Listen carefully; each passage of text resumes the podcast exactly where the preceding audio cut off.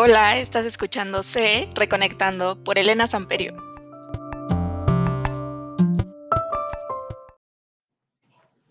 Hola amigos, había estado un poco desaparecida, así que hoy regreso de nuevo a grabar episodio y no sola, sino con un invitado eh, al cual pues es bastante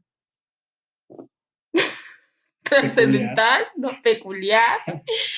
Eh, bueno, bastante importante para mí.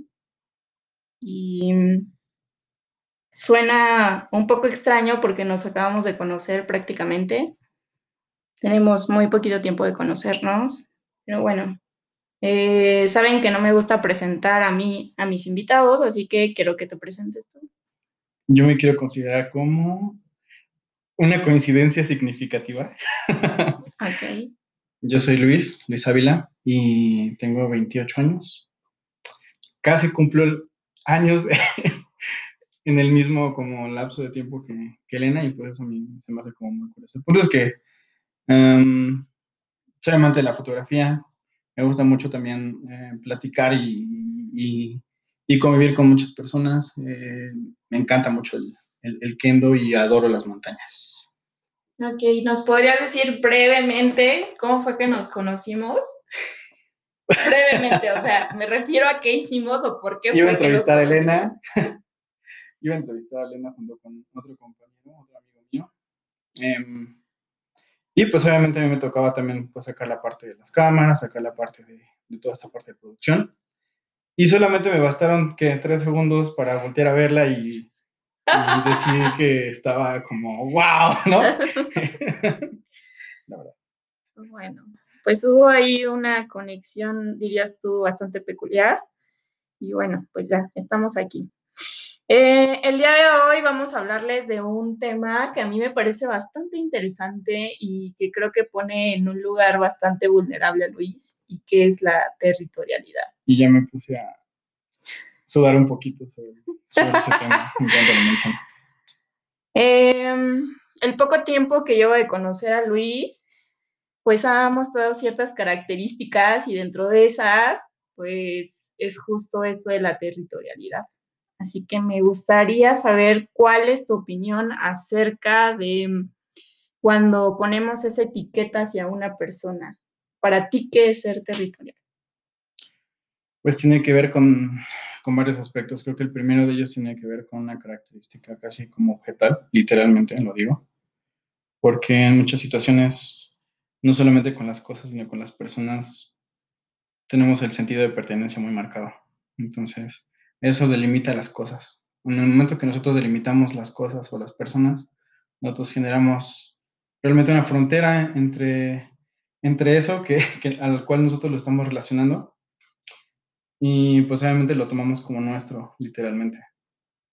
Entonces, casi es hasta como una característica de, de niño chiquito, Se desarrolla, yo creo que en esos momentos en los que realmente dices, esto es mío y esto no es mío, ¿no? Literalmente.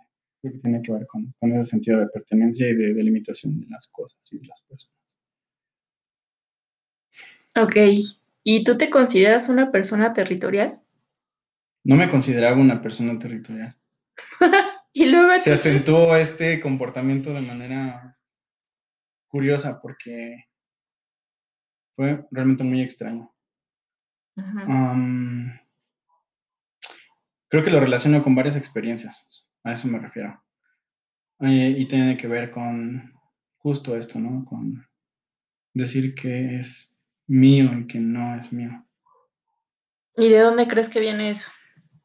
Yo creo que viene de una mala experiencia que tuve cuando estaba, tengo que, tengo que remitirme a ese, justo ese periodo, porque se combina con dos partes de mi vida. La primera, cuando me entero en la secundaria que mi papá em, tenía otra familia. ¿Qué? Y la segunda, cuando en ese mismo momento estaba saliendo con una persona em, que era, digamos, contraria, contrastaba totalmente con mis características eh, tanto de personalidad como de carácter. Entonces, básicamente son dos elementos. en el caso de mi familia, tiene que ver con, con los valores, el, el, rompimiento con los valores que en ese momento estaban. Mis papás siempre tenían como muy en alto la parte de la fidelidad y de la lealtad. Y cuando yo me entero de esto, automáticamente lo rechacé porque sentí que era todo lo contrario de lo que el discurso decía de parte de ellos. Sí, que no había coherencia. Y desafortunadamente amalgamó muy bien con mi relación porque esta persona era justamente eso que estaba rechazando en ese momento por más importante que sea. Y ella era una persona que bebía, que fumaba, que tomaba, que salía con muchísimas personas y pues a las cuales pues obviamente, pues entonces despertar como sexual pues tiene que ver mucho en ese sentido también, ¿no? yo era un ñoñazo, la verdad, porque era como estos niños que pues está como, van como bien a la escuela, cosas por el estilo, ¿no? El contraste total. Entonces ese choque me, provocó como mucho, como muchos estigmas en ese, en ese sentido. Entonces creo que de ahí viene como esta parte de la territorialidad, como que en ocasiones lo relaciono con ese tipo de conductas y cuando noto que hay algo, ciertos aspectos relacionados con esa experiencia, automáticamente reacciono de dos formas, o elevado o, me, o me comienzo a comportar de una forma muy dominante. Mm, si me permites decir algo acerca de eso, de la evasión, como que justo siento que lo combinas muy bien, ¿sabes? Como que es la evasión más, o sea, ser súper territorial. O sea, van de la mano. Yo no diría que es como que un comportamiento aislado uno del otro, sino que más bien, o sea, sí se pueden conjugar ahí y juegas con eso y de la peor manera porque el primero de ellos tiene que ver incluso a veces hasta con un, en el sentido como más radical, como de, como de cierta agresión y, y, tal cual, ¿no? O sea, como cierta agresión puede ser como física o verbal. Y en el caso de los hombres es muy marcado porque usualmente nosotros tenemos como un, por decirlo así, como un código, ¿no? Sabemos que el último paso en una discusión o en un conflicto es la violencia física, literalmente los golpes. ¿no? Y lo puedes ver en todo un proceso de discusión de una persona que va o está a punto de pelear. Si es de que trata de los hombres en el caso, ¿no?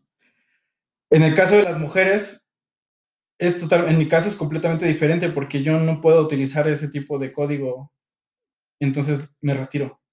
No puedo utilizar ni emplear ese tipo de código con una mujer. Entonces, la respuesta es la evasión. Entonces no. Pero es lo que te digo, entonces las conjugas bastante bien.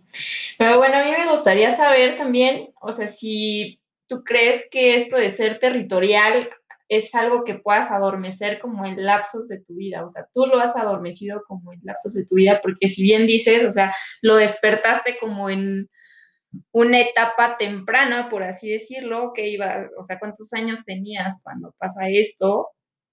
Y entonces, ¿cómo es que se desarrolla este como estigma, por así decirlo. De, estas características de ser territorial. Creo que realmente cuando identificas, lo primero siempre es todo aquello que se relaciona con esos aspectos.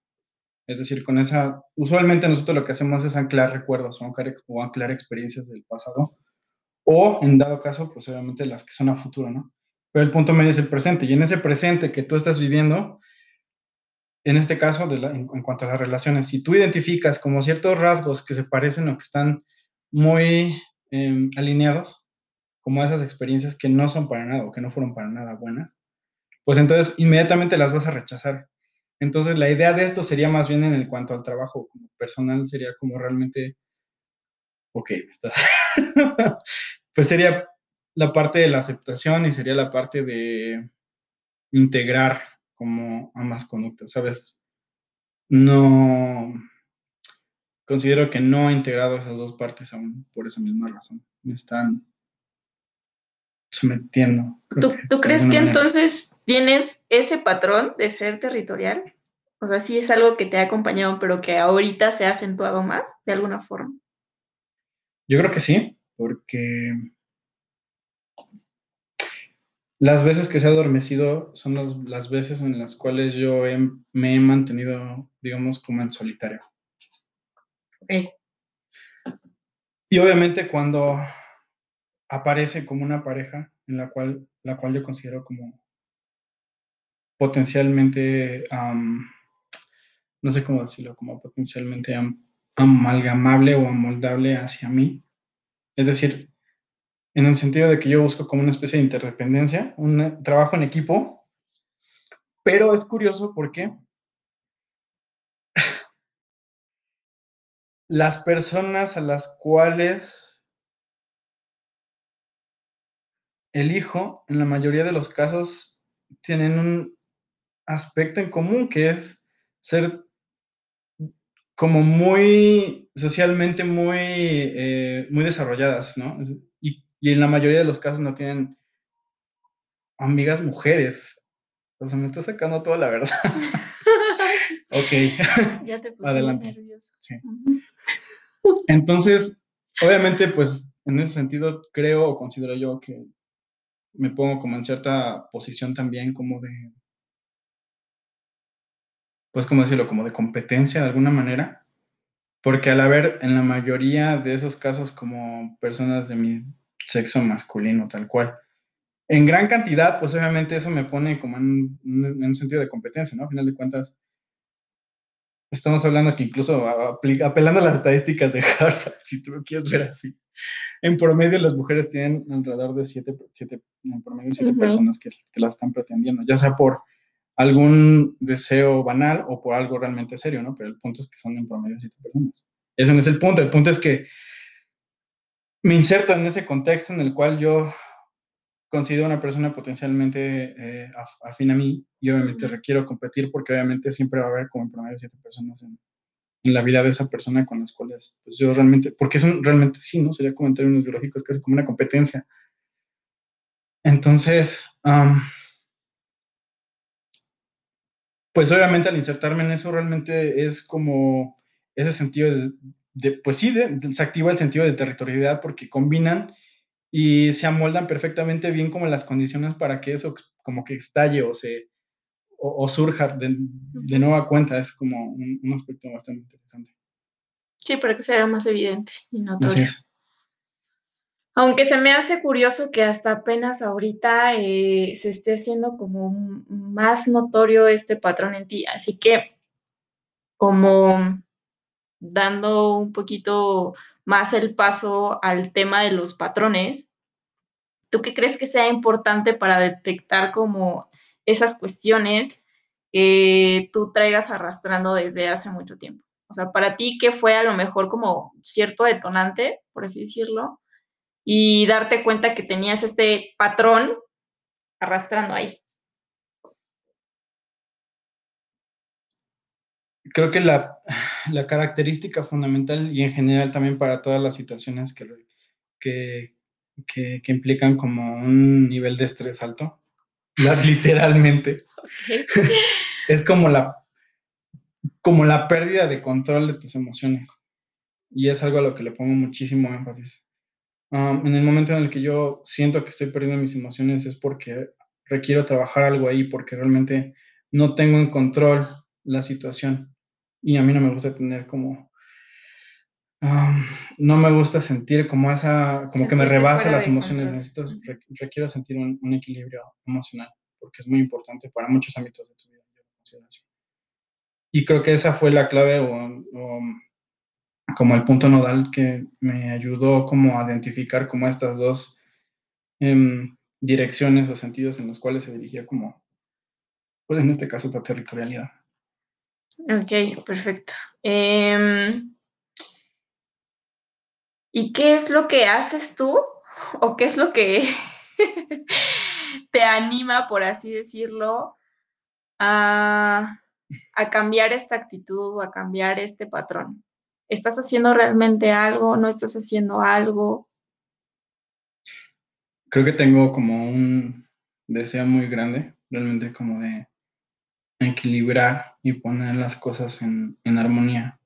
Y primero, al tener esa idea, obviamente, inmediatamente lo contrastas con la realidad, porque es como si tuvieras un tipo ideal en tu cabeza, ¿no? Ok, estás pensando como en armonía y como en equilibrio, ¿no? Pero eso, ¿cómo se traduce realmente en la realidad? No se puede quedar solamente en tu y obviamente cuando lo aterrizas dentro de tu realidad es como si dijeras, ok, estas cosas no están funcionando. Entonces, la, territorialidad, la territorialidad no está funcionando si yo quiero como generar como ese esquema o esa... panorama. Ese panorama, esa perspectiva. En mi realidad eso no está funcionando. Entonces, creo que lo primero es como ese deseo realmente intrínseco de querer como generar esa armonía. Y después, pues literalmente trabajar en eso. Realmente estoy como exponiéndome. Considero yo que es muy importante la exposición a ese tipo de situaciones que te generan ese estrés o esa ansiedad para que justamente puedas literalmente practicar tener ese equilibrio emocional, porque es muy, muy, muy importante. No hay otra forma, no creo que haya otra forma de poder realmente trabajar, incluso otras situaciones, ¿no? Más que la exposición hacia esas situaciones que realmente te generan estrés y conflicto, obviamente desde una base como mental y, de pensamiento abierto a eso mismo, ¿no? incluso hasta predisponerte eh, mentalmente en tu diario de decir, ok, ya actué de esta forma anteriormente, pero ahora quiero actuar de esta forma. Y tienes que apegarte a eso lo más que puedas. No, no hay otra manera, yo no creo que haya otra manera más que exponerte a esas situaciones de alguna manera, para ampliar como esa zona de confort. Porque eso yo creo que también se catalogaría como una zona de confort, ¿no? El mismo patrón negativo es una zona de confort. Sí, en donde te aíslas. Creo que si pudiéramos ponerlo como en términos simples, por así decirlo, y como a mí me gustan las analogías, pues entonces a mí se me ocurre que podríamos ponerlo como cuando a alguien le da miedo nadar, por ejemplo. Entonces, justo esto que dices de la exposición, primero es la identificación de la situación, por así decirlo, ¿no? ¿Qué es lo que te pasa? Entonces, identificar que a lo mejor a mí me da miedo nadar, ¿no? ¿Y qué es lo que tengo que hacer entonces para afrontar esa situación? Pues exponerme justo a eso mismo. Entonces tendría que aventurarme tal vez, ¿no? Y, sabes qué, más que aventurarte, creo que también en estas cosas se necesita mucho el acompañamiento de otra persona. Porque es como si alguien te fuera llevando justo de la mano y entonces no sabes nadar, te van a meter a la alberca, te metes con otra compañía que te dice, ven, yo sí sé nadar y te voy a enseñar. Y punto. Entonces empiezas como a navegar en todo eso y supongo que empiezas a perder el miedo y se empieza a transformar eh, ese patrón. Entonces, a mí me parece, bueno, yo tengo como muchos temas que me parecen bastante interesantes y creo que eso de los patrones es uno de los puntos que nos marcan a todos. Y entonces, si ya identificamos y si ya te expones a esto, ¿tú crees que simplemente se va? No.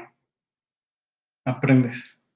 Y aprendes a controlarlo y aprendes literalmente a vivir con eso porque al final de cuentas, insisto, es una parte que realmente está en ti. Puede que no sea la parte más positiva, pero es una parte de ti. No hay otra manera más que integrar esa, ese aspecto que estás negando, porque es realmente es una negación de esos aspectos que tú mismo sí tienes. Entonces, estoy en ese proceso. es un proceso bastante arduo porque definitivamente, al igual que muchos otros, pues requieren tiempo y paciencia. paciencia. Entonces, si tuvieras que dar un tip de cómo navegar hacia esta transformación, ¿qué tip darías? Pues más que un tip sería como una sugerencia que es también muy similar, pero yo creo que sería como realmente cuestionarte. Es muy importante. Siempre se ha hablado como del autocuestionamiento, ¿no? Pero no, realmente no funciona en el sentido de, de como la analogía, ¿no? De mirarte al espejo y entonces preguntarte a ti mismo sobre esto. Sino que tiene que ver con esto que mencionas sobre la parte de la identificación. Todos aquellos aspectos, situaciones o, o escenarios que nos generan incomodidad, son los que realmente nos hacen autocuestionarnos. Todo aquello que te genera incomodidad, identifícalo, porque es ahí donde considero que pueden estar como los tesoros de tu autoconocimiento, por decirlo de alguna manera. Sí, gran parte de lo que eres, como justo esa sombra que decía Jung, que es parte de ti. Pero, y es curioso porque a veces creo que también lo remontamos a que em, ah, somos bebés de luz y entonces, o sea, tienes que brillar y tienes que, que hacer muchas cosas como por potencialidad, potencializar la mejor parte de ti.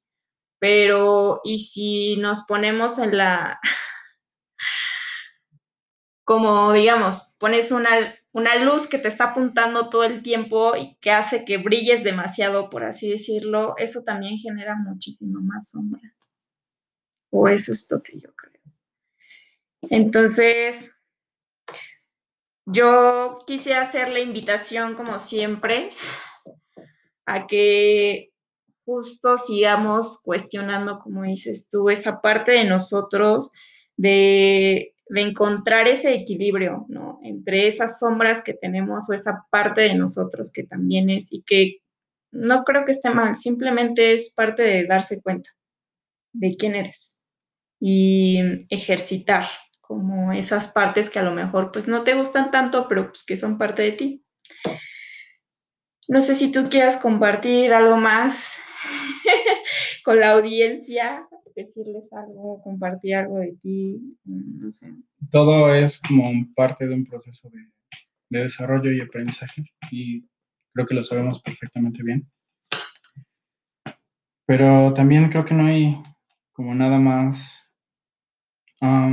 bonito y maravilloso que también como crecer y ver también que otras personas se, desarrollan. Entonces, en ese sentido, como relacionándolo con, con, esa parte, yo creo que también eh, el hecho de integrar como estos aspectos que también son parte de nosotros, ayudan a otras personas también como a, de alguna forma, como a reflejarse, en cierto sentido. Por supuesto. Y creo que esos reflejos también son como emanaciones del pasado y del futuro que se instalan en el presente. Entonces, creo que podemos cambiar. ok, entonces en frases finales, todos podemos cambiar, amigues. no lo vieron, pero yo sí lo vi y les mandó guiño, guiño Luis. Así que, pues muchas gracias por escucharnos en este episodio y gracias por haber compartido parte de tu sentir, parte de, de tu travesía de vida y de tus entrañas, por así decirlo. En serio, muchas gracias. Gracias a ti. Bueno, pues, bye.